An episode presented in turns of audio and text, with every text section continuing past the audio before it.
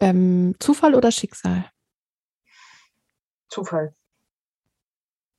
Also ich glaube, sowas wie, ja, es gibt schon auch sowas wie Schicksal, aber ähm, Schicksal hat immer sowas Unabänderliches, was, ähm, was so festgeschrieben ist. Und ich, und das glaube ich bei Schicksal aber nicht. Ich glaube, dass, dass wir vieles beeinflussen können. Und Zufälle uns aber auf jeden Fall helfen. Ich habe heute früh erst ein spannendes Video von Vera F. Birkenbiel gesehen, wo es um Ziele ging. Und also ich meine, das sind ja Sachen, das kennen ja inzwischen auch viele, aber das fand, ich fand, sie hat es nochmal schön so auf den Punkt gebracht, äh, dass dann eben Energien sich auch so ausrichten, äh, wenn man Ziele hat und sozusagen so auch sein, sein Schicksal selbst in die Hand nimmt, also selber bestimmt, wo, wo es hingeht. Und dass man dann eben auch, dass das Unterbewusstsein dann einfach immer aktiv ist und kleine Dinge am Rande mitbekommt, die man sonst verpasst hätte und die aber manchmal ganz entscheidend sein können und äh, so den nächsten Schritt, den nächsten großen im Leben einen wieder weiterbringen. Mhm. Ja, voll. Ah, das ist total spannend. Über diese Themen könnte ich jetzt auch stundenlang sprechen.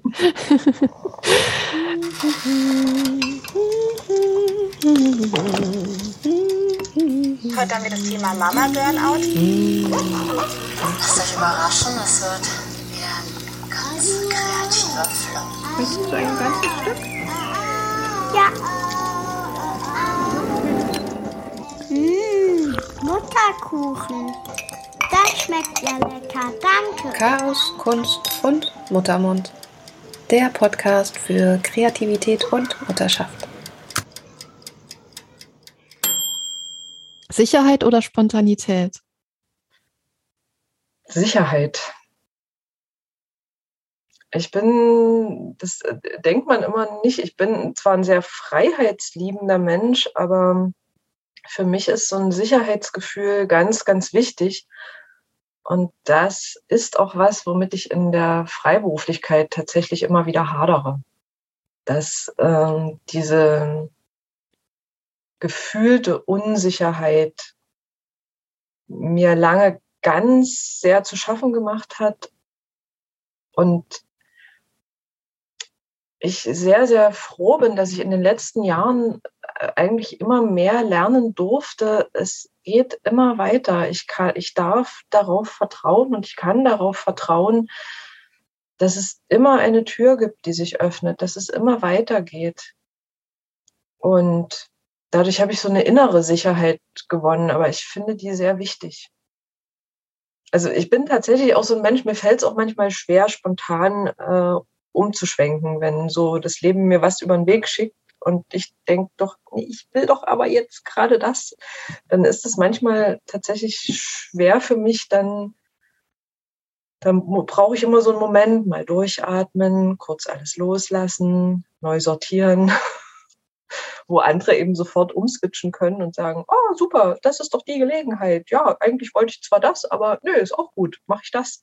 So, da habe ich immer so einen kurzen Stolperer und brauche so einen Moment der Umorientierung. Und es gab auch Zeiten, da ist mir das sehr, sehr schwer gefallen, äh, so spontan zu sein. Da habe ich da oft an Sachen noch sehr geklebt und das hat sich aber glücklicherweise so über die, über die Jahre habe ich das lernen dürfen. Mhm. Äh, da auch zu sagen, nee, ist nicht nur Störung meiner Kreise, wenn da mal was von außen sich ändert, sondern das kann auch was Gutes sein und immer noch mal kurz innezuhalten, zu gucken, wie mache ich weiter und beziehe ich das jetzt mit ein oder bleibe ich doch an dem dran, wo ich dran war. Ja, auch total spannend zu sehen, ähm, dass das ja auch, also erstmal, dass Sicherheit und Spontanität da ja auch zusammenhängt. Ähm, ne, weil es braucht ja eine gewisse Sicherheit, um spontan, also ne, die innere Sicherheit, die du ja auch angesprochen hast, um spontan sein zu können. Ähm, mhm. Und vor allem steht die Sicherheit da ja auch für Stabilität, ne? Und das ist ja nichts ähm, Statisches. Also es verändert sich ja auch immer wieder. Und ähm, also zum einen macht man im Laufe der Zeit Erfahrungen, die einem eben Stabilität bringen können.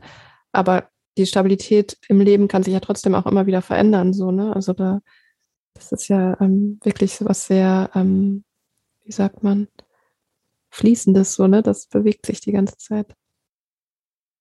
Stimmt, ne? Stimmt, Sicherheit ist, ist ja kein, kein Stillstand, sondern das ist ja genau dieser Punkt, dass ähm, Sicherheit im Empfinden vieler so ein Stillstand ist, Dinge sollen sich nicht mehr verändern, dann bin ich sicher. Aber das geht ja nicht, dann hört ja das Leben auf. Sondern gerade in dieser Bewegung, in diesem alles fließt, alles, alles ist im Fluss, alles ist in ständiger Bewegung, ähm, seine eigene Sicherheit so in sich zu finden. Hallo ihr Lieben und herzlich willkommen. Ich freue mich sehr, dass ihr eingeschaltet habt. Heute habe ich eine Künstlerin zu Gast und zwar eine Puppenspielkünstlerin. Sie studierte an der Hochschule für Schauspielkunst Ernst Busch in Berlin und ist seit vielen Jahren freiberuflich unterwegs, vorrangig im Bereich Kindertheater. Sie entwirft regelmäßig eigene Inszenierungen, schreibt Bühnenmusiken und verfasst Texte. Sie gibt Kurse und Workshops in verschiedenen Kontexten und Institutionen und sie lebt mit ihrer Tochter im wunderschönen Görlitz. Herzlich willkommen, Katharina Klinger. Hallo. Hallo. Ich freue mich total, dass du da bist. Und ich bin voll neugierig, weil, ähm, weil ich Puppenspiel an sich schon total spannend finde, aber vor allem auch dein Schaffen, ähm, das verfolge ich ja seit einiger Zeit so aus der Ferne und ähm, ja, bin, bin, einfach total begeistert. Und ähm, ja, vielleicht magst du direkt einfach mal erzählen, wie du zum Puppenspiel gekommen bist. Ja, da muss ich ein kleines bisschen ausholen. Also der, der ähm, Initiationspunkt sozusagen war bei dem ersten Viatea Straßentheaterfestival hier in Görlitz. Da war ich, ich glaube, 13 oder 14. Und das war noch ganz klein. Inzwischen ist das ja ein richtig großes jährliches Festival. Und da war eine Gruppe, eine Straßentheatergruppe aus Polen zu Gast. Und die hatten ein Stück, äh, wo es um Krieg und Vertreibung geht. Und es war eben tatsächlich hauptsächlich über Bilder und Musik erzählt. Es kam auch ein bisschen Sprache vor, aber die war gar nicht entscheidend für das Verständnis des Stücks. Und das war so, ja, atemberaubend. Also ich habe wirklich manchmal da gesessen und die Luft angehalten, weil das so dicht war und so spannend. Und dann habe ich gedacht, das will ich machen. Das wird mein Beruf. Ich will Straßentheater machen. Ja, und dann hat es aber doch noch einige Umwege gebraucht. Und ich hatte damals tatsächlich Puppentheater noch gar nicht auf dem Schirm. Ich hab, kannte das auch wenig als Kind und äh, habe dann mich immer für Schauspiel beworben, habe immer gedacht, ja, also wenn ich das mache, will ich das richtig machen und dann will ich auch eine gute Ausbildung drunter haben und nicht irgendwas machen. Und habe mich dann immer für Schauspiel beworben und es war immer so, na ja, ja, ach, kommen Sie mal nächstes Jahr nochmal wieder. Und ich denke, so rückblickend war ich da einfach auch noch relativ unreif, hatte auch gar keine richtige Idee, was ich auf so einer Theaterbühne mit mir anfangen soll. Und habe dann mein Abitur nachgemacht in Dresden auf der Abendschule, bin, bin zu Hause raus, habe da in Dresden gewohnt und es war auch eine total schöne Zeit, die habe ich ganz positiv so in Erinnerung. Und dann habe ich dort angefangen, habe ich mein Abi gemacht, hab, hatte dann dort einen Freund und habe gedacht, naja gut, dann studierst du was Ordentliches, habe dann angewandte Linguistik studiert was sehr trocken war, zumindest am Anfang. Ich weiß nicht, ob das später noch irgendwie ähm, besser geworden wäre, aber der Anfang war schon sehr trockene Grammatik, Analysen und da war ich nicht glücklich damit. Und dann ging auch die Beziehung immer weiter auseinander und dann habe ich äh, irgendwann das nochmal alles so in Frage gestellt. Da hatte ich so einen Fahrradunfall, ganz schwer gestürzt Und habe dann gedacht, nee, irgendwas läuft hier falsch. Irgendwie, so, wo, wo, wo wolltest du denn eigentlich mal hin in deinem Leben? Und habe dann gedacht, gut, eigentlich war ja der Plan Theater und Schauspielerin. Und da war ich dann aber inzwischen auch schon zu alt, so ich glaube 23 war ich da. Und naja, das ist so für, um sich fürs Studium zu bewerben, für Schauspiel, da noch genommen zu werden, schien mir jetzt nicht so realistisch. Und dann habe ich gedacht, gut, dann äh, machst du jetzt irgendwo ein, am Theater ein Praktikum. Dann, es muss ja noch irgendwas anderes auch geben, so sind ja noch ein paar Berufe und Gewerke ringsrum. Vielleicht gefällt dir noch irgendwas anderes, als jetzt nur auf der Bühne zu stehen. Und dann habe ich mich beworben beim Theater in der Fabrik in Dresden, beim Theater Kahn. Das, die waren dann beide sehr schwer von dem Hochwasser in Dresden betroffen. Und dann habe ich schon gedacht, ach Mensch, irgendwie klappt nichts. Und dann hatte ich mich aber noch in Bautzen beworben am Theater, weil ich wusste, die haben so eine Elevenausbildung. An sich ist das für die sorbischsprachige Minderheit gedacht, aber ich kannte auch Leute, die dort ein Jahr Elevenjahr gemacht haben, obwohl die nicht sorbische Muttersprachler waren, aber eben gesagt haben, sie interessieren sich dafür und ja, Sprachen ist jetzt auch was, was mir nicht so schwer fällt. Und dann habe ich gedacht, gut, dann gucke ich mal dort. Und hatte mich dort für eine Regiehospitanz beworben, hatte ein Gespräch beim Intendanten und dann meldete sich dort auch wieder ewig keiner. Und dann dachte ich, ja gut, kannst du auch vergessen.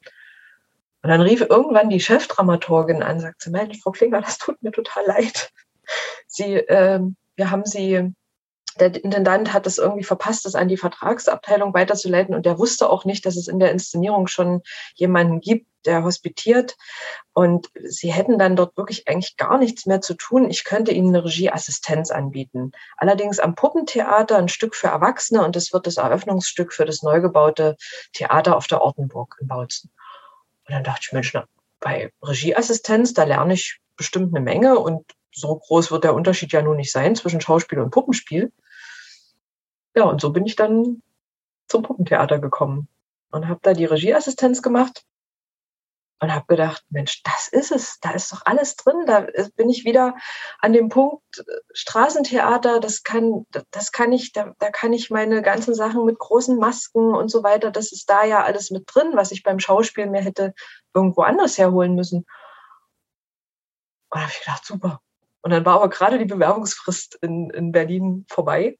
Stuttgart wusste ich da noch gar nicht, dass es da auch eine Hochschule gibt. Das habe ich dann so im Laufe des Jahres rausgefunden und habe mich dann eben für so ein Elevenjahr in, in Bautzen beworben.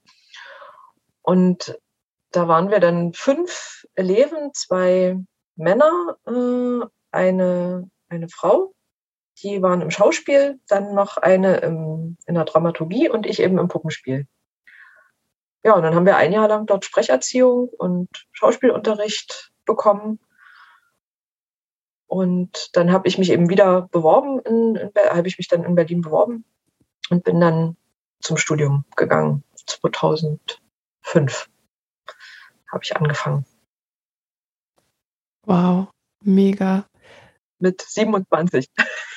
Ja, das ist, finde ich, voll, voll, voll spannend, auch äh, weil das so zu dem zu unseren Gedanken vorhin zu äh, äh, Schicksal oder Zufall passt, ne? Weil, ja. weil da irgendwie Zufall und Schicksal so total zusammenkommen, ne? Also so ganz viele, also du hast dich irgendwie quasi dem, dem Neuen geöffnet, ne? Hast gesagt, irgendwas läuft schief, hast dich total geöffnet und dann sind ganz viele Zufälle passiert. Ähm, oder auch, ne, Schicksal, je nachdem eben, wie man es interpretiert, auch das ähm, ja, das, das, das Hochwasser, das hat ja quasi auch eine Auswirkung auf deinen Werdegang am Ende gehabt, ne? Also, mhm. da, also da kamen so viele verschiedene Faktoren zusammen, ne, die du ja gar nicht beeinflussen konntest und trotzdem, nur weil du äh, dich geöffnet hast und die Gelegenheit genutzt hast, ne, hast du da voll was für dich entdeckt, was dann am Ende wieder, wo sich dann so ein Kreis geschlossen hat. Ne? Das finde ich total spannend. Ja. Und ähm, ja, und wie, also weil du meintest, ja, Puppenspiel, Theater, Schauspiel, da scheint, da, das wird ja jetzt nicht so ein großer Unterschied sein. Also wie hast du es dann am Ende erlebt? Ähm, ist das, kann man das, ist das sehr ähnlich oder ist es doch was ganz anderes? Also von der, von der Ausbildung her ist es in Berlin zumindest sehr ähnlich. Also das Schauspielstudium und auch das Puppenspielstudium sind von der Struktur ähnlich gegliedert. Wobei ich sagen muss, dass seitdem ich angefangen habe, ich glaube, wir waren der erste Studiengang, die auch, oder der zweite, da bin ich jetzt nicht ganz sicher, aber so ziemlich mit die ersten, die auch zum Beispiel Dramaturgie hatten. Weil die Hochschule in Berlin lange Zeit eher fürs Ensemble ausgebildet hat. Also, dass man ans Theater geht und in einem Ensemble spielt. Und der Schwerpunkt sozusagen tatsächlich auf dem Spiel lag. Das Beherrschen des Spiels, das Beherrschen der Sprache, das Beherrschen des Materials. Und es dann aber einfach diese Erfahrung kam, ab der Wende ja immer mehr Puppenspieler auch in die Freiberuflichkeit gingen, nachdem sie ihr Studium abgeschlossen hatten. Und da schon geguckt wurde von Seiten der Hochschule, denen jetzt auch mehr Rüstzeug mitzugeben. Und davon habe ich dann letztendlich äh, sehr profitiert. Ich hatte zwar ursprünglich auch erstmal die Idee ans Puppentheater, weil, wie gesagt, äh, da sind wir wieder bei der Sicherheit. Das wäre schon so eher mein Traum gewesen in einem Ensemble. Also ich bin auch tatsächlich ein, so ein Teamplayer ich mag das sehr, im, im Team zu arbeiten und auch auf der Bühne sich so ein bisschen die Bälle zuzuspielen. Das war damals eher eine Entscheidung aus privaten Hintergründen, dass ich gesagt habe, ich gehe direkt in die Freiberuflichkeit. Aber inzwischen möchte ich diese Freiheit auch nicht mehr missen. Ich freue mich immer, wenn ich Gast bin. Ich war in dem ersten Corona-Jahr 2020 ähm, habe ich ein Gastengagement bekommen in der Komödie in Dresden. Die haben eine Musical-Aufführung äh, von The Adams Family. Und da gab es letztes Jahr dann auch nochmal eine Wiederaufnahme und soll es auch dieses Jahr im Dezember nochmal eine geben. Äh, da haben sie eben die, die, das eiskalte Händchen als Puppe besetzt, als Marionette. Mhm. Und da bin ich mit einer Kollegin alternierend besetzt. Und das war toll, nach so vielen Jahren immer alleine auf der Bühne, endlich mal wieder so im Ensemble und da auch die Reaktion ein bisschen in, in so großen Szenen mit drin zu sein. Das, äh, das mag ich schon sehr. Aber inzwischen habe ich auch so mein, mein Ding gefunden in der Freiberuflichkeit und mag auch, dass ich da mich wirklich auf meine Themen konzentrieren kann, dass ich ja, da komplett meine Ideen umsetzen kann. Das ist eben das Schöne daran. Mhm. Ja. Ja, und ich, ähm, also ich stelle mir das auch so vor, du bist ja dann auch quasi alles in einem, ne? Du bist Regisseurin, du bist Bühnenbildnerin, du bist Schauspielerin, du bist ähm, ja auch die Drehbuchautorin dann am Ende, ne? Also du schreibst ja auch eigene Stücke, oder? Mhm. Und ähm, du machst ja quasi alles, ne? Also ähm, ist das aber gleichzeitig auch eine Belastung? Also wenn man da quasi gar nicht, also sozusagen immer wieder verschiedene Rollen dann auch einnehmen muss für einen, einen Prozess, eine, eine Inszenierung? Ja, das ist auch etwas, was ich ähm, als sehr kräfteraubend empfinde, was wirklich ein großer Vorteil bei der Arbeit in einem Ensemble ist oder in einem festen Haus, dann ist eben wirklich jemand, der komplett auf die Dramaturgie guckt. Da muss ich als Spielerin nicht den Blick drauf haben. Ich mhm. kann da natürlich mit hingucken, aber ich kann mich hauptsächlich auf meine Aufgabe auf der Bühne konzentrieren. Ich muss mir keine Gedanken machen, wie bewerbe ich das Stück, wie soll das Plakat aussehen. Das macht die Öffentlichkeitsarbeit. Regie hole ich mir tatsächlich auch oft Hilfe von außen, weil das finde ich ganz schwer die Regie komplett alleine zu machen. Das habe ich auch schon gemacht. Ich arbeite dann oft mit Videoaufzeichnungen, dass ich mir eben das angucken kann, dass ich sehe, wie sieht das von außen aus. Aber es ist relativ langwierig und ich finde es auch ein bisschen mühselig, dass da ist einfach diese direkte Kommunikation, wenn jemand vorne sitzt, der, der auch weiß, was er tut oder was sie tut, wenn es eine Regisseurin ist dass man einfach diese direkte Kommunikation hat, äh, eine direkte Rückmeldung bekommt, du, das sieht nicht gut aus, die Puppe hängt irgendwie Also ich weiß, was du meinst, aber wenn ich hier von vorne gucke, sieht es schief aus. Ähm, probier mal, ja, so sieht's gut aus. So, so weiß man, was gemeint ist. Das, dass diese Rückkopplung ständig da ist, das finde ich ganz wertvoll. Und das versuche ich, so oft es geht, zu ermöglichen mhm. bei den Projekten, die ich mache, dass wirklich jemand diesen Draufblick hat. Mhm. Und bei Ausstattung, also ich, natürlich habe ich die Grundidee und sage, so soll es sein und so stelle ich mir das vor und da will ich als Spielerin sein. Also die Grundidee entwickle ich. Aber gerade Puppenbau habe ich auch schon gemacht, aber es ist jetzt nicht mein Spezialgebiet so. Da hilft es mir tatsächlich, wenn ich jemanden habe, mit dem ich zusammenarbeiten kann. Weil, weil so das, das Gestalterische, das finde ich noch, dass da weiß ich auch so ein paar Sachen, die man beachten muss, dass so diese Fernwirkung von, von, für, auch da ist fürs Publikum, dass man das eben auch auf Entfernung gut erkennen kann, die Gesichter. Aber äh, rein das Technische, ich meine, klar, eine Handpuppe, da weiß ich noch so ungefähr. Aber gerade, ich habe ja auch so ein bisschen mich spezialisiert auf Marionette und vor allem Fadenmarionette, wo ganz viele Puppenspieler fluchen und schnell weglaufen. Aber das war wirklich was im Studium. Äh, da hat die, die Dozentin für Puppenführungstechnik äh, bei Handpuppe waren die alle hinter der Bühne und bam, bam, bam, zack, zack, zack, zack, zack. Und ich stand irgendwo am Rand so, äh, darf ich auch mitspielen? da bin ich überhaupt nicht dazwischen gekommen. Und bei Fadenmarionette waren wirklich so die meisten in meinem Studiengang, ah, Mist, macht nicht, was ich will. Und, und ich und eine Kommilitonin, wir standen da und Regina Menzel hat zu uns gesagt, so, ihr seid bei eurer Puppenart angekommen. und das ist, äh, ist wirklich so diese Übersetzung, dieses, auch diese Draufsicht von oben nach unten zu spielen, ist was, was mir ganz sehr liegt. Also ich spiele auch Handpuppe, aber so mein, mein Steckenpferd, mein Hauptschwerpunkt ist eher eben Tischpuppe und Marionette. Mhm. Wow. Und ähm, ja, so in diesem Entdeckungsprozess, ähm, was, was dir da liegt und ähm, dass du dann auf einmal gemerkt hast, ja, diese Art von Puppenspiel und, und auch das selber gleich auch so analysiert hast, ähm, hat das auch nochmal für dich so den Blick auf Kreativität an sich verändert, so während des Prozesses, dass du dich da immer mehr gefunden hast oder de deine, deinen Weg, dich auszudrücken, immer mehr gefunden hast? Ja, auf jeden Fall das war am Anfang, ja, ich, für mich war das eben auch wirklich sehr neu. Also Puppenspiel war für mich wirklich so eine neue Entdeckung, ähm, als ich dort in Bautzen ankam. Und diese Fülle an Möglichkeiten war schon auch erstmal so ein kleines bisschen Überforderung. Also ja, Überforderung klingt jetzt so schlimm, aber ähm, es ist, also das, das, da war auf einmal so ein riesiges Feld offen und das war eben im, im Studium schön, da auch zu gucken, ähm, ausprobieren zu können. Und da tatsächlich so ein bisschen auch meinen Weg zu finden. Da, dafür fand ich das unglaublich wertvoll.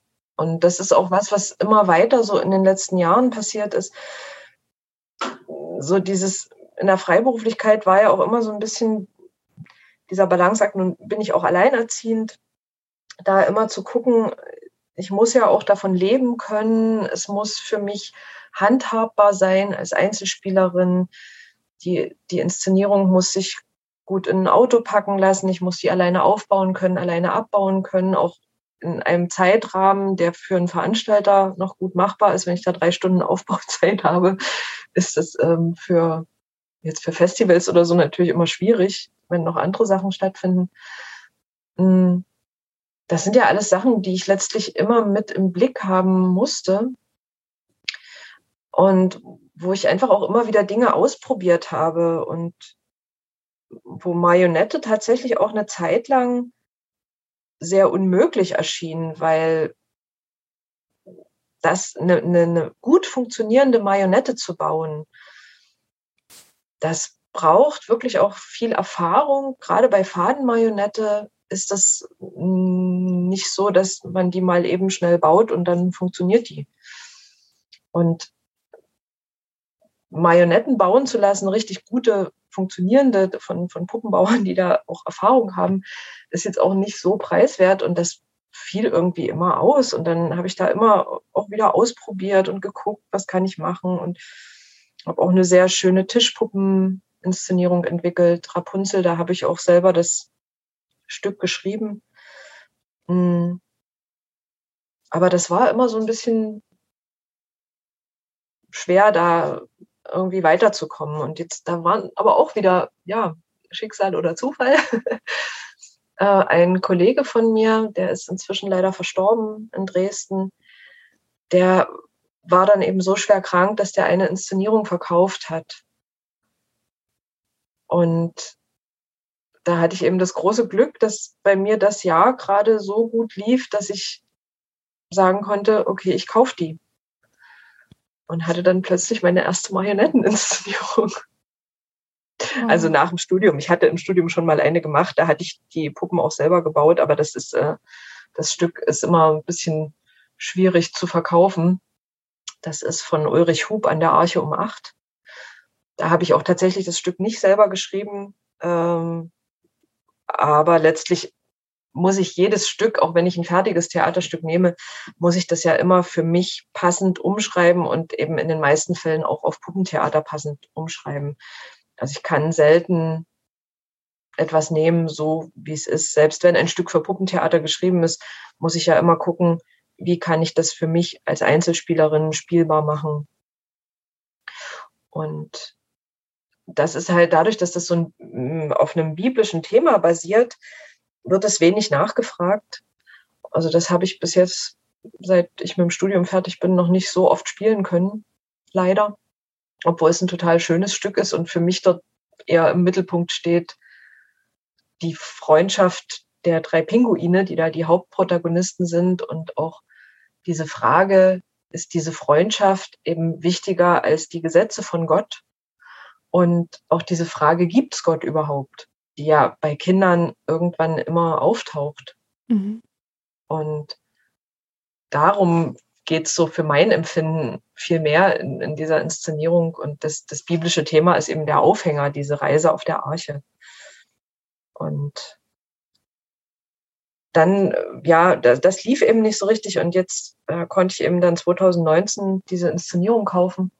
Und letztes Jahr kam dann auch nochmal ein großer Glücksfall. Da habe ich von einer Marionettenbühne in Düsseldorf, die mussten ihre Räumlichkeiten aufgeben. Und das war zwar eine Laienbühne, aber die haben relativ gute Marionetten gebaut, weil die Anleitung hatten von jemand Erfahrenem. Und die mussten aus den Räumen raus und haben das im Prinzip aufgegeben. Und von denen konnte ich gegen eine Spende an die Stiftung äh, die große Marionettenbühne und den, fast den ganzen Fundus bekommen an Puppen. Mhm. Das ist natürlich so ein riesengroßer Schatz jetzt gerade, wo ich irgendwie immer noch wenn ich da, ich habe jetzt auch hier einen kleinen Arbeitsraum angemietet, extra dafür, wenn ich da reinkomme und die sehe, das ist immer noch so, wie kann ich jetzt alle spielen?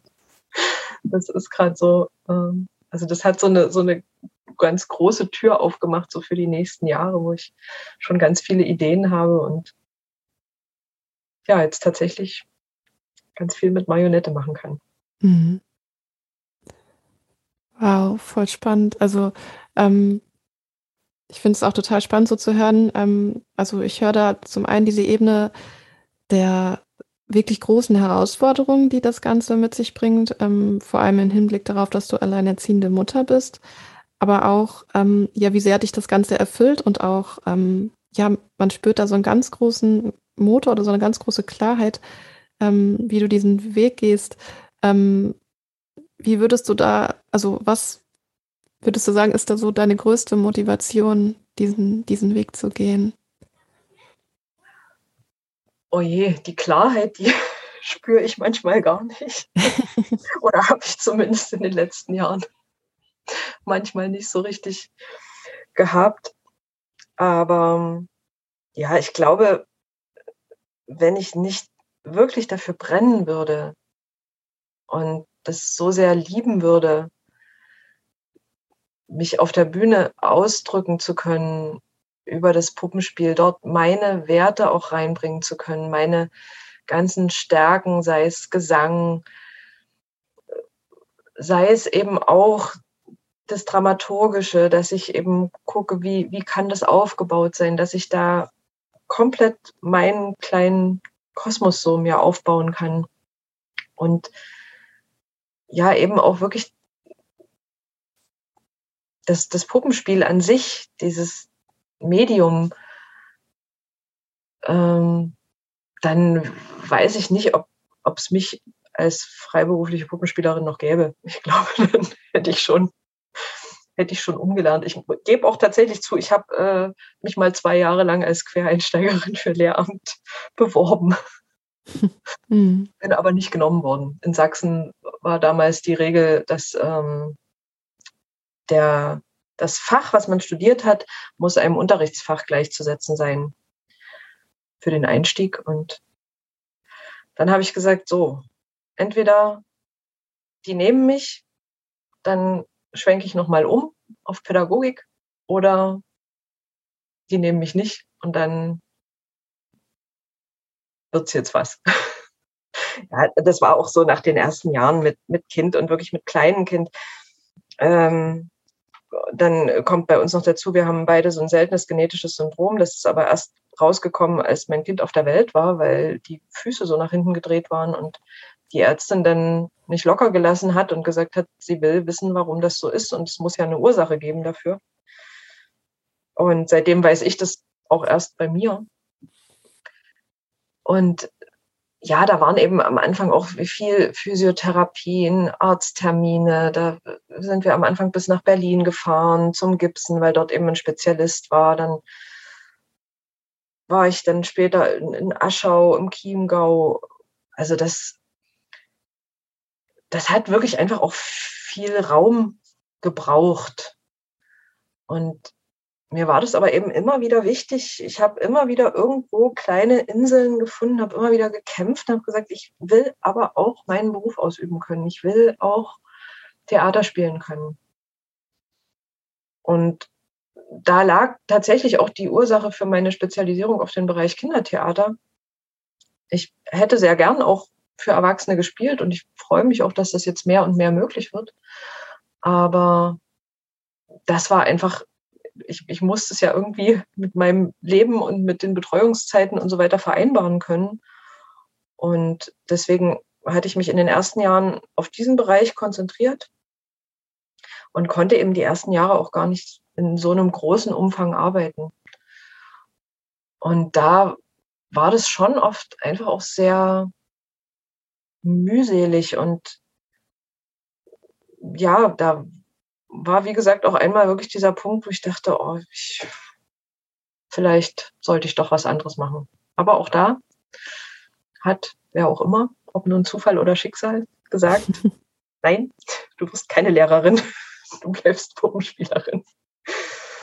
Und ich habe dann eben wirklich viel dran gesetzt. Hab, eigentlich war so die Frist, die ich mir gesetzt hatte, dass ich gesagt habe, ich bewerbe mich ein Jahr lang und in dem Jahr treibe ich auch die Freiberuflichkeit richtig voran. Ich war, hatte damals auch schon dieses Hartz IV für Selbstständige, dieses aufstockende Hartz IV, weil ich das einfach, also ich hätte mit Kind und dieser ganzen medizinischen Problematik ähm, dann noch freiberuflich davon zu leben, ausschließlich hätte ich nicht geschafft. Also ich brauchte immer diese, diese Ergänzung. Und habe hab das aber, also habe da auch wirklich positive Erfahrungen damit gemacht, weil der Arbeitsvermittler beim Jobcenter auch immer so das Potenzial gesehen hat. Und ich habe dann zum Beispiel auch ein Coaching finanziert bekommen von denen und ähm, habe dann in diesem Coaching viel auch diese Entscheidung zu sagen, ich bewerbe mich auf diese Ausbildung und ich treibe aber jetzt auch gezielt mein Unternehmen voran. Dort habe ich auch erstmal bin ich auch an den Punkt gekommen, mich nicht ausschließlich als Künstlerin, sondern auch als Unternehmerin zu sehen, auch dieses unternehmerische Denken mit einzubeziehen und einzubringen. Dass, dass das ja im Prinzip eine kleine Firma ist, was ich mache und mich bloß äh, irgendwas Nettes, Künstlerisches so. Mhm. Und das hat mich ganz sehr vorangebracht und ich habe dann wirklich gesagt, so ich entweder ähm, ich gehe in eine Anstellung und nochmal in die Sicherheit oder ich habe bis dahin mein Unternehmen jetzt in dem einen Jahr so weit vorangebracht, dass ich davon leben kann.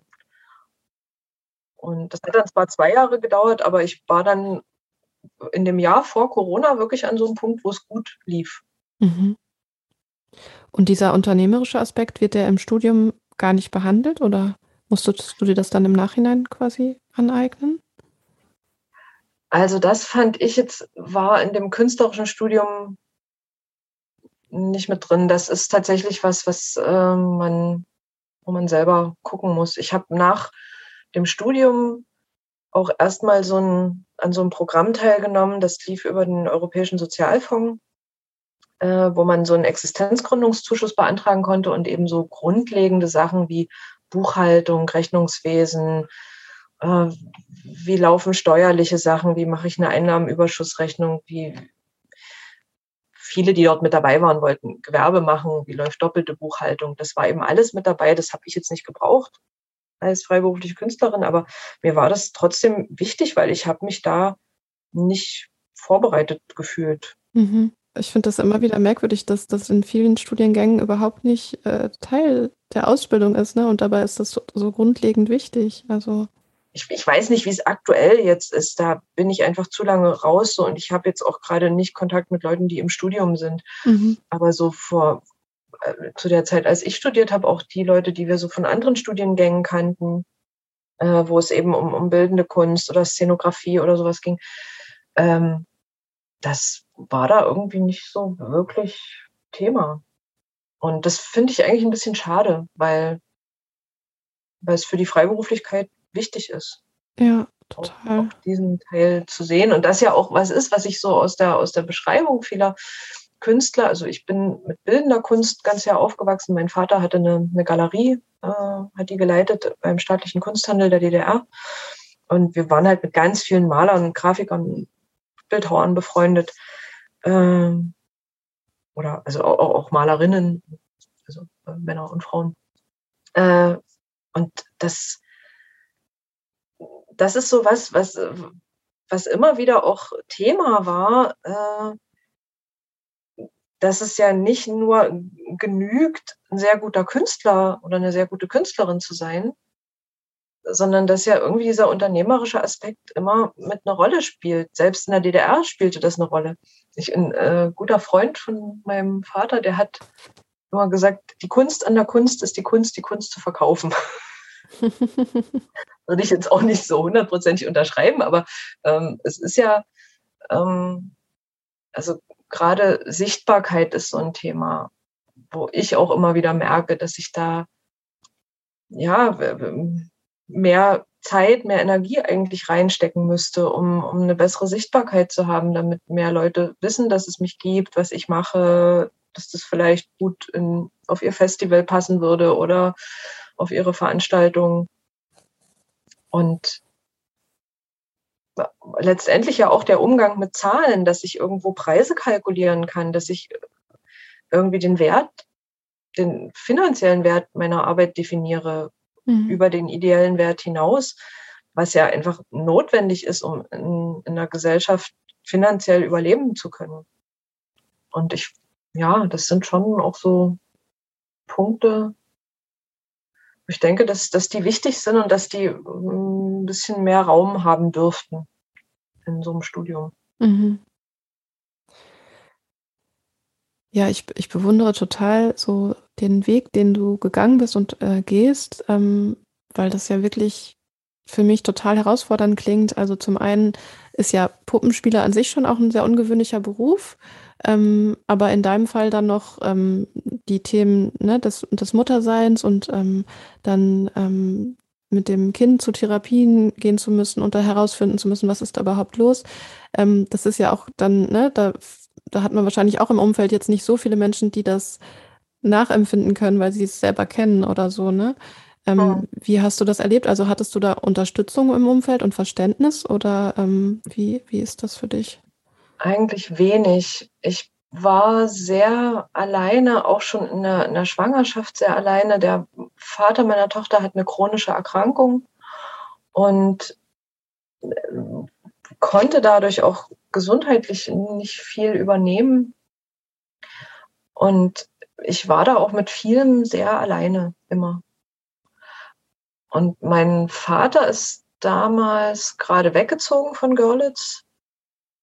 Der hat die, also meine Eltern haben sich getrennt und er hat mit seiner jetzigen Frau äh, in der Nähe von Dresden ein Haus gebaut. Und die sind dann damals dorthin gezogen. Und meine Mutter hat ihre Eltern gepflegt. Mein Opa, der war damals schon zwei Jahre pflegebedürftig und ist dann, als mein Kind ein Jahr ungefähr alt war, gestorben. Und dann ging das bei meiner Oma relativ schnell, dass die pflegebedürftig war und auch, auch dement wurde und wirklich Betreuung rund um die Uhr brauchte. Und meine Mutter und ihre Brüder, die hatten eben meiner Oma versprochen, sie muss nicht ins Heim, sie darf zu Hause wohnen bleiben. Und dann hat, war meine Mutter eben auch nicht mehr hier. Und ich habe da schon, also Einsamkeit und Alleinsein war ein sehr großes Thema in den ersten Jahren. Mhm. Ich habe mich da oft sehr alleine und auch sehr hilflos gefühlt. Mhm. Und ich habe es aber inzwischen geschafft, mir hier auch ein soziales Netzwerk aufzubauen. Das ist auch wirklich einer der Hauptgründe, warum ich noch hier in Görlitz wohne, weil ich so vom beruflichen her sicherlich woanders auch inzwischen mehr Möglichkeiten gehabt hätte ob das jetzt Dresden ist, ob das Berlin ist, ob das Leipzig ist. Aber hier habe ich eben mein Netzwerk, wo ich weiß, wenn irgendwas passiert, wenn ich in Dresden spiele und der Hort schließt um fünf und ich merke, ich schaff's nicht, dann kann ich eben meine Nachbarn anrufen und sagen, kann mein Kind zu euch kommen? Und dann rufe ich im Hort an, sage, schickt die bitte alleine los, die wird halt nicht abgeholt, die soll mit der Bahn fahren und soll zu den Nachbarn gehen. Und also da ist inzwischen so ein, so ein, ja, so ein Netz einfach da, was mich trägt und was auch das Berufliche mitträgt. Und das ist für mich was ganz, ganz Wertvolles und Wichtiges ohne dem ich es auch, glaube ich, nicht geschafft hätte. Also da bin ich auch immer wieder ganz, ganz dankbar dafür, dass sich so über die Jahre hier Freundschaften entwickelt haben,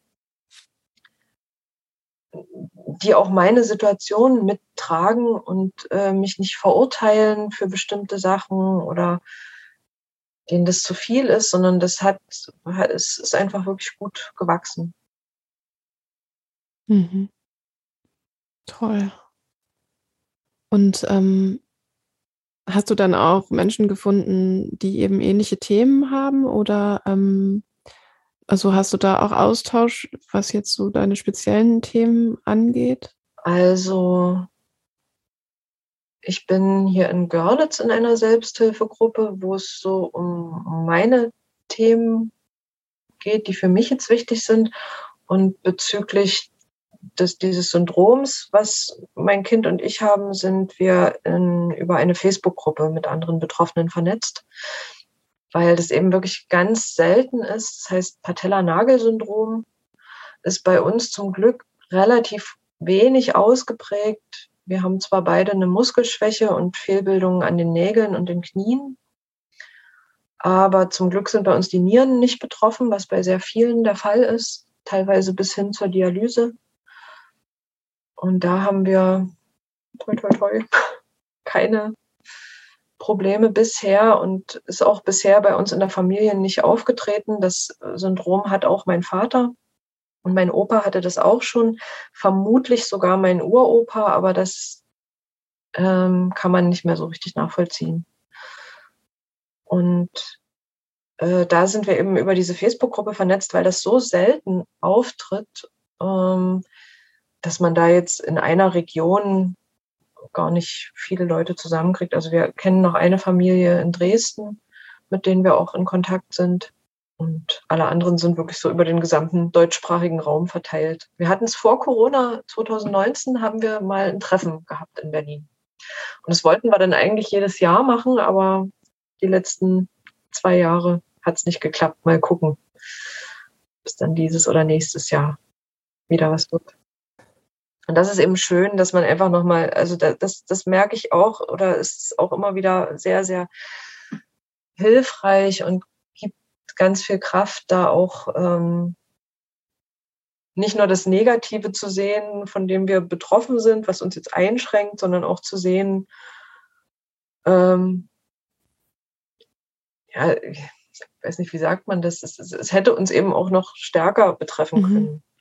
So, und ähm, da auch immer wieder wertzuschätzen, das, was da ist und was möglich ist. So, das, das finde ich ganz wichtig. Und auch, dass eben viele Ärzte kennen das Syndrom auch nicht und dann auch sich austauschen mhm. zu können, zu sagen, so, was habt ihr für Erfahrungen gemacht? Oder äh, ich habe jetzt das und das Medikament verordnet bekommen. Hat da jemand von euch Erfahrungen? Ähm, ja, einfach solche Sachen.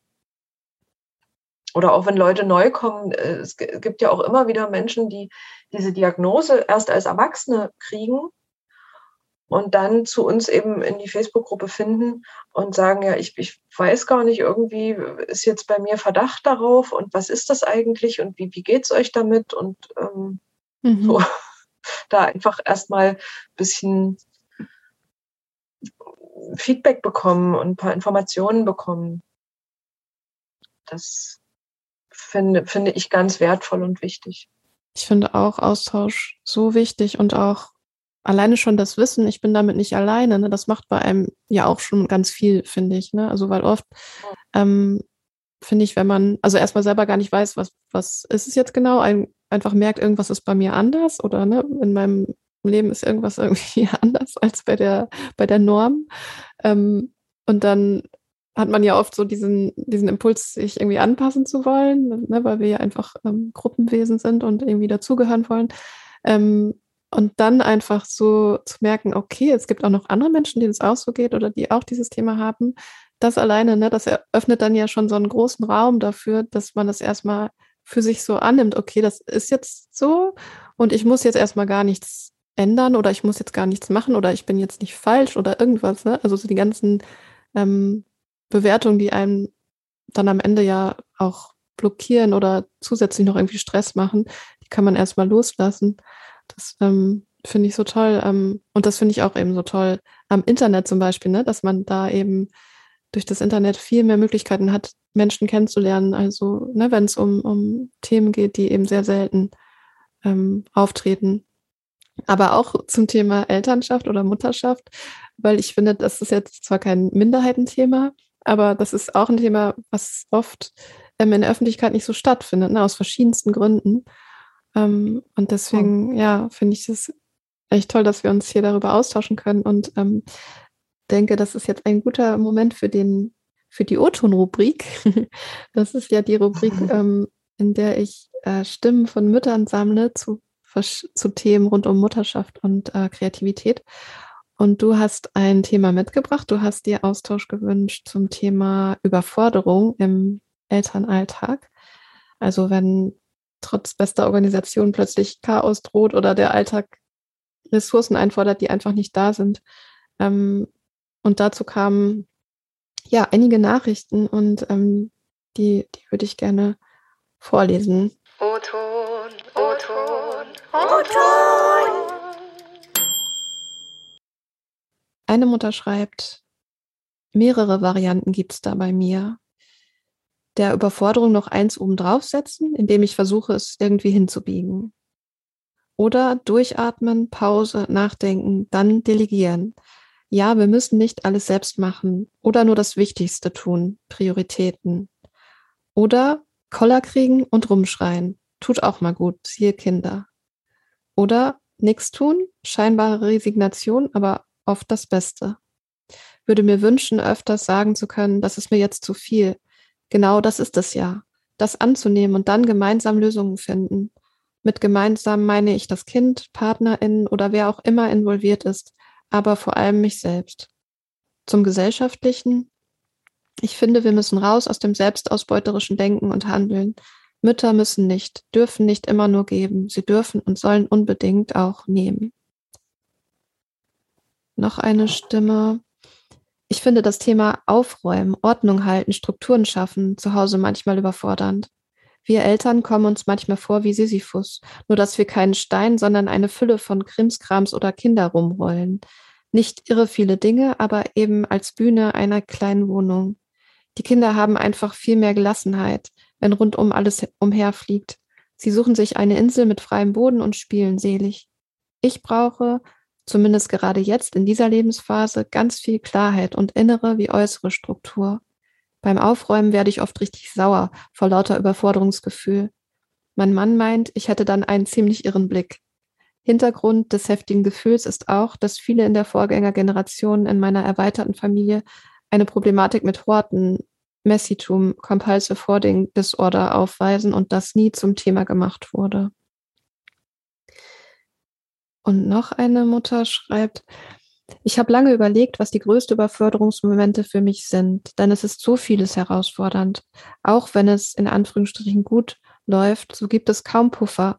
Alle Bedürfnisse, besonders die der Erwachsenen, sind nur gerade so abgedeckt. Deswegen sind es dann die unvorhergesehenen Dinge, die mich umhauen, zum Beispiel Krankheiten. Selbst wenn es nur ein einfacher Schnupfen ist.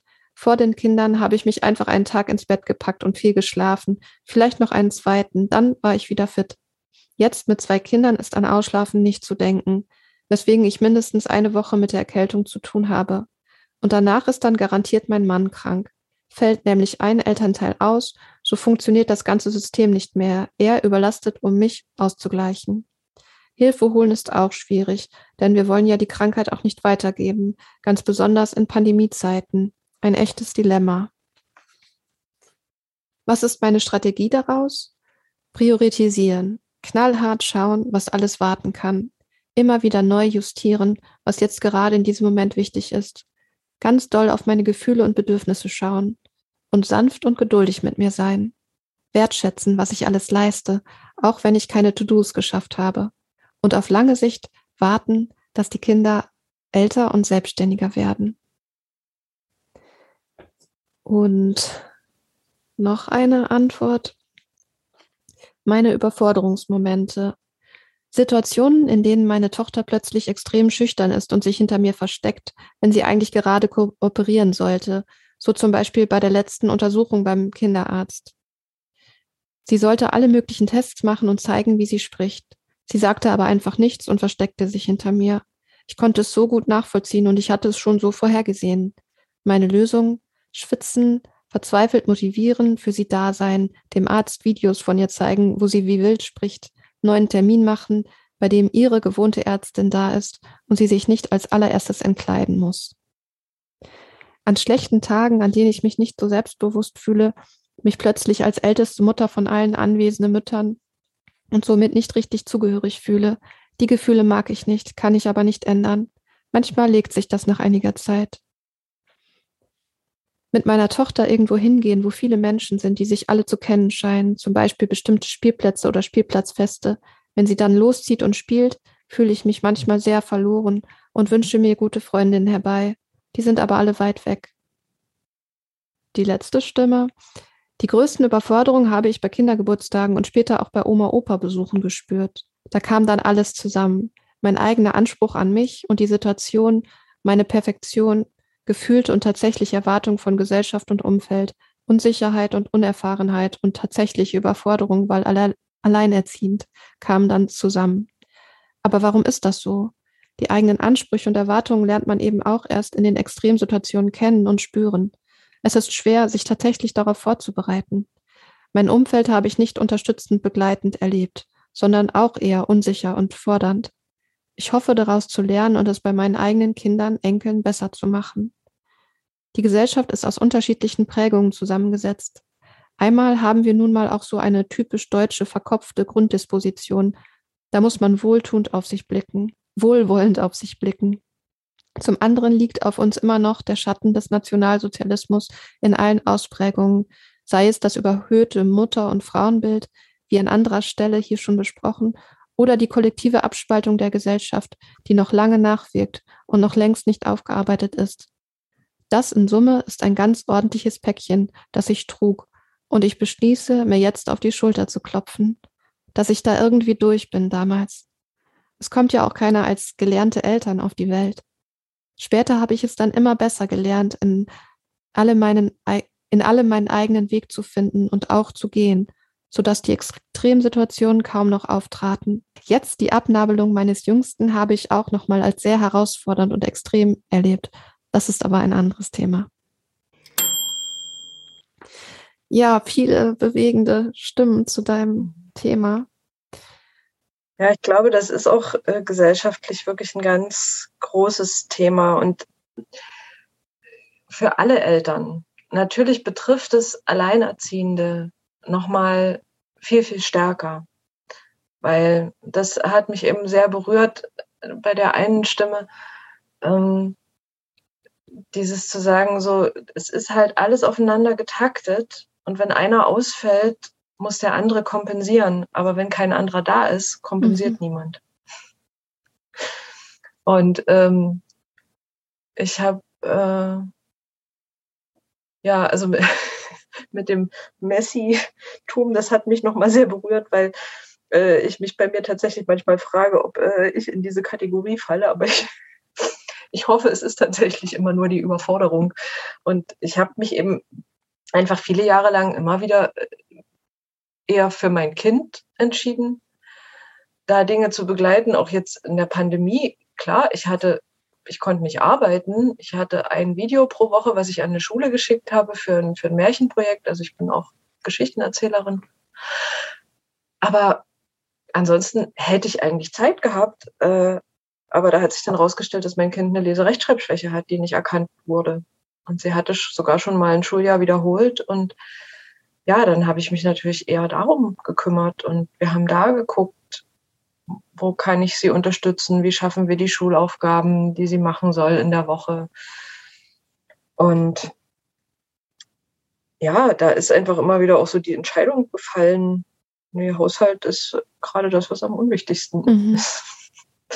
Gab, gab doch, glaube ich, mal so einen Ausspruch von der Autorin von Harry Potter, äh, wie sie das als Alleinerziehende geschafft hat, den zu schreiben, wo sie gesagt hat, ja, sie hat irgendwie so und so viele Jahre keinen Haushalt gemacht. Und da fühle ich mich immer total abgeholt bei diesem Satz. und ähm, ich finde eben auch, dass ne, ähm, bei vielen Sachen ist so diese, diese Entstigmatisierung gesellschaftlich unglaublich wichtig.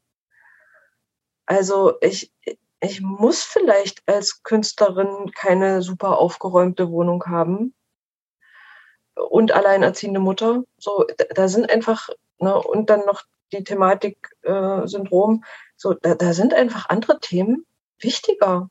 Und ich habe mir da auch viele Jahre wirklich Gedanken drum gemacht und gekämpft und so, wo ich sage, nee, ich brauche meine Kraft gerade an anderen Stellen. Und das ist eben jetzt so und das wird auch irgendwann wieder anders. und ich, andererseits, was, was ich noch einen ganz wichtigen Punkt finde, ist so dieses wirklich, das war vorhin schon so mal so ein Gedanke von mir bei der, bei der Facebook-Gruppe und das ist es natürlich auch bei, bei Müttern, bei Familien, bei diesen ganzen gesellschaftlichen Themen, sich einfach mit Menschen zu verbinden, die in ähnlichen Situationen sind, die ähnliche Überforderungen erleben, die von ähnlichen Einschränkungen betroffen sind, von ähnlichen Erwartungshaltungen der Gesellschaft. Ähm, sich da immer wieder zusammenzuschließen, zusammenzufinden, Gleichgesinnte zu suchen und auch laut zu werden und zu sagen, nein, es ist nicht normal, wie es ist. Es ist nicht gut, wie es ist. Wir müssen da was ändern. Und jetzt in der, in der Pandemie ist zum Beispiel eine Initiative entstanden, die Bühnenmütter.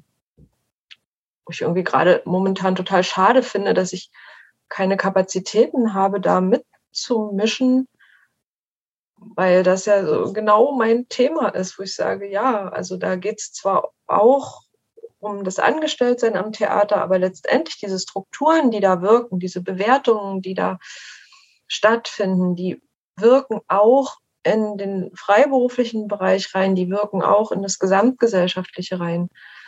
Ähm, und ich habe jetzt äh, ein, ein Projekt beantragt vor einer Weile, da steht jetzt noch die Antwort aus, ob ähm, es eventuell gefördert wird, wo ich nochmal einerseits in meine Familiengeschichte gucke, aber das eben auch auf so einen gesamtgesellschaftlichen Bereich übertragen will, wo es, wo ich eben merke, das waren so meine Themen und das taucht auch in meiner Familie, in meiner Ahnenreihe auf.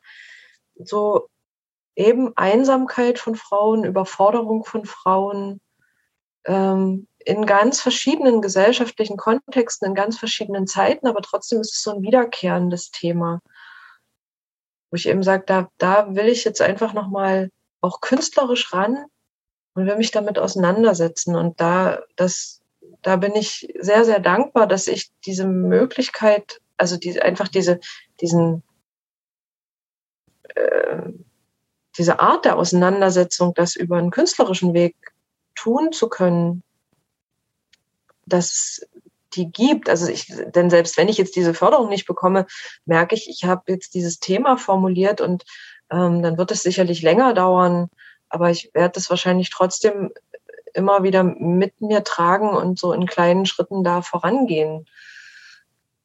Selbst wenn ich das jetzt dieses Jahr nicht so komprimiert in dem großen Projekt umsetzen kann, weil ich das, was ganz Wichtiges finde, dieses sich, sich verbinden und äh, Dinge sichtbar machen.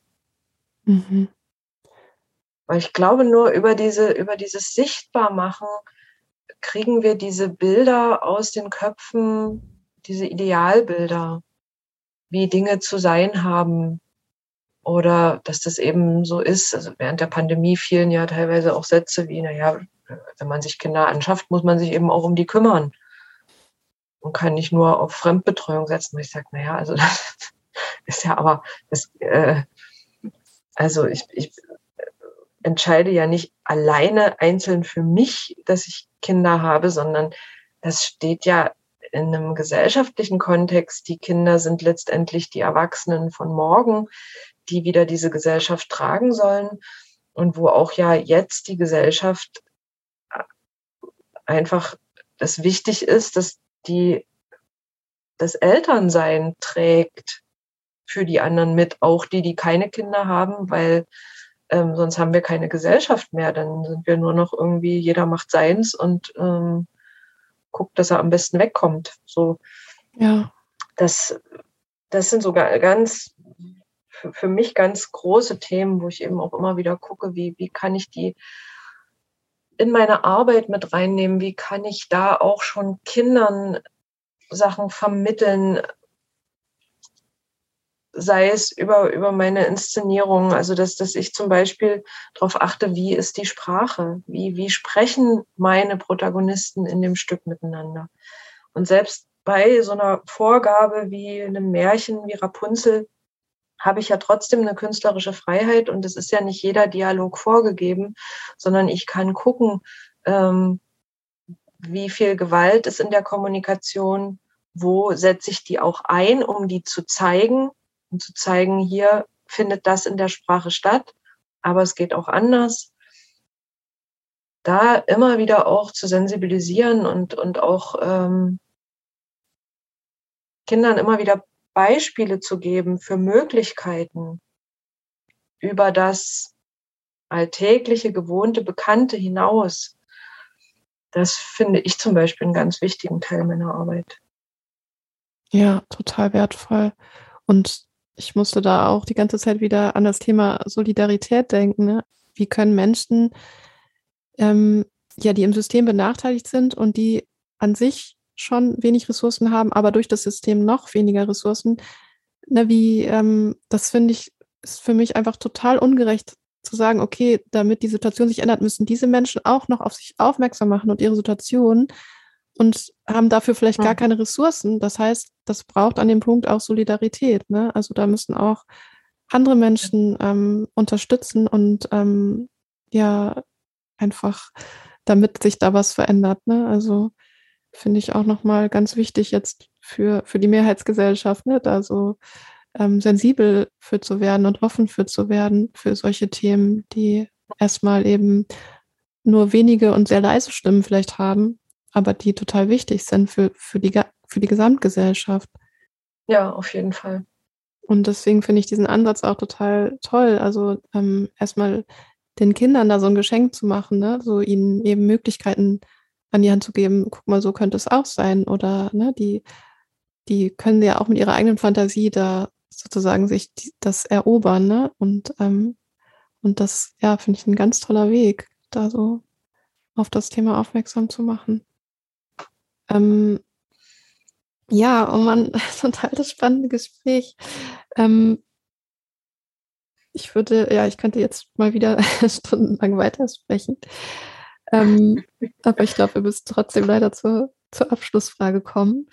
Ähm, ich habe so eine Standardabschlussfrage und die lautet, allen Menschen, die jetzt gerade zuhören, die sich wieder mehr Kreativität wünschen oder überhaupt Kreativität wünschen, die da aber gerade keinen Raum für finden können oder in irgendeiner Form damit hadern, was würdest du denen gern mit auf den Weg geben?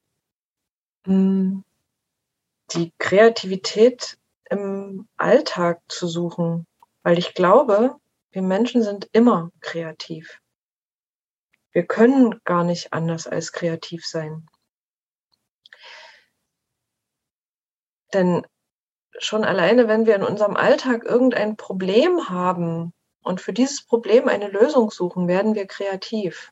Und ich glaube, dieses sich bewusst machen, also ich kenne solche Zeiten auch, wo, wo kaum Raum ist für Kreativität in einem künstlerischen Sinne. Und ich finde es sehr hilfreich, dann sich immer wieder bewusst zu machen, dass aber Kreativität immer da ist. Und dass wir immer wieder damit umgehen, auch bei nicht künstlerischen Themen.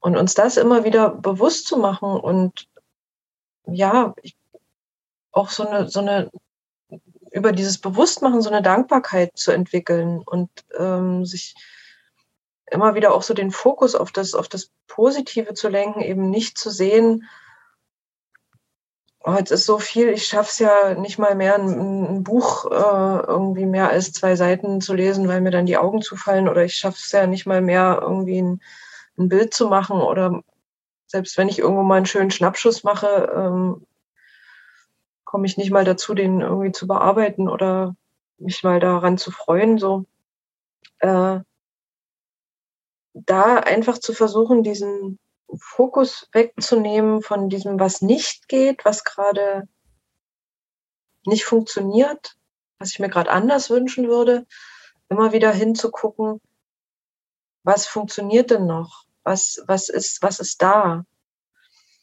Und auch Geduld zu haben, weil die meisten Situationen im Leben nicht endlos sind. Irgendwann gehen die vorbei. Und das dauert manchmal lange, aber dann immer wieder auch freundlich mit sich selber zu sein und zu sagen, irgendwann kommt der Tag, wo ich das wieder machen kann. Also gerade nochmal auch in Bezug auf, auf Elternschaft hatte ich diesen Punkt ganz oft, dass ich so dachte, oh, irgendwie, ich, ich existiere gar nicht mehr. Ich bin irgendwie nur am Funktionieren den ganzen Tag. Und dann habe ich mir aber immer wieder bewusst gemacht, dass, dass dieser Tag irgendwann wieder kommen wird. Und mein Kind ja älter wird und größer wird. Und das war ja auch bei einem der O-Töne mit dabei. Ne, dass dieser Tag kommt ja irgendwann. Und dann ist wieder mehr möglich. Und wenn ich jetzt wirklich sage, ich habe irgendwie ganz tolle Sachen und ich würde die mir so sehr wünschen, hat mir auch immer geholfen, aufschreiben. Die Idee aufschreiben und dann kommt die in eine Kiste oder ein Buch speziell für solche Ideen, und wenn ich irgendwann in 20 Jahren da sitze und sage, oh, jetzt ist mein Kind aus dem Haus, ich weiß überhaupt nichts mehr mit mir anzufangen, dann habe ich eine große Kiste voller Ideen, die ich dann alle umsetzen kann. oh. Vielen, vielen, vielen Dank, Katharina. Das Gespräch war total inspirierend für mich und total bewegend. Ich danke dir ganz herzlich. Ich danke dir für das, für das schöne Interview. Mir hat es auch ja, sehr viel Freude bereitet. Und ich merke auch immer wieder so dieses über Themen sprechen ähm, schärft auch immer wieder vieles nochmal oder macht nochmal neue, neue gedankliche Türen auf, nochmal andere Betrachtungsweisen. So, das finde ich auch was ganz Wertvolles. Ja, ganz viele Impulse habe ich bekommen heute. ja, wenn ihr noch mehr über Katharina erfahren wollt, ähm, sie hat eine Seite, die verlinke ich in den Show Notes. Und ähm, ja, ihr könnt Workshops bei ihr buchen ähm, zum Thema Animationsfilm. Ihr könnt sie als Puppenspielerin buchen und ja, könnt einfach auf ihre Seite schauen, was sie so alles anbietet. Und ähm, ja, ich hoffe, ihr seid auch so inspiriert und ähm, habt auch ganz viele Impulse bekommen. Und danke euch ganz herzlich fürs Zuhören und bis hoffentlich bald.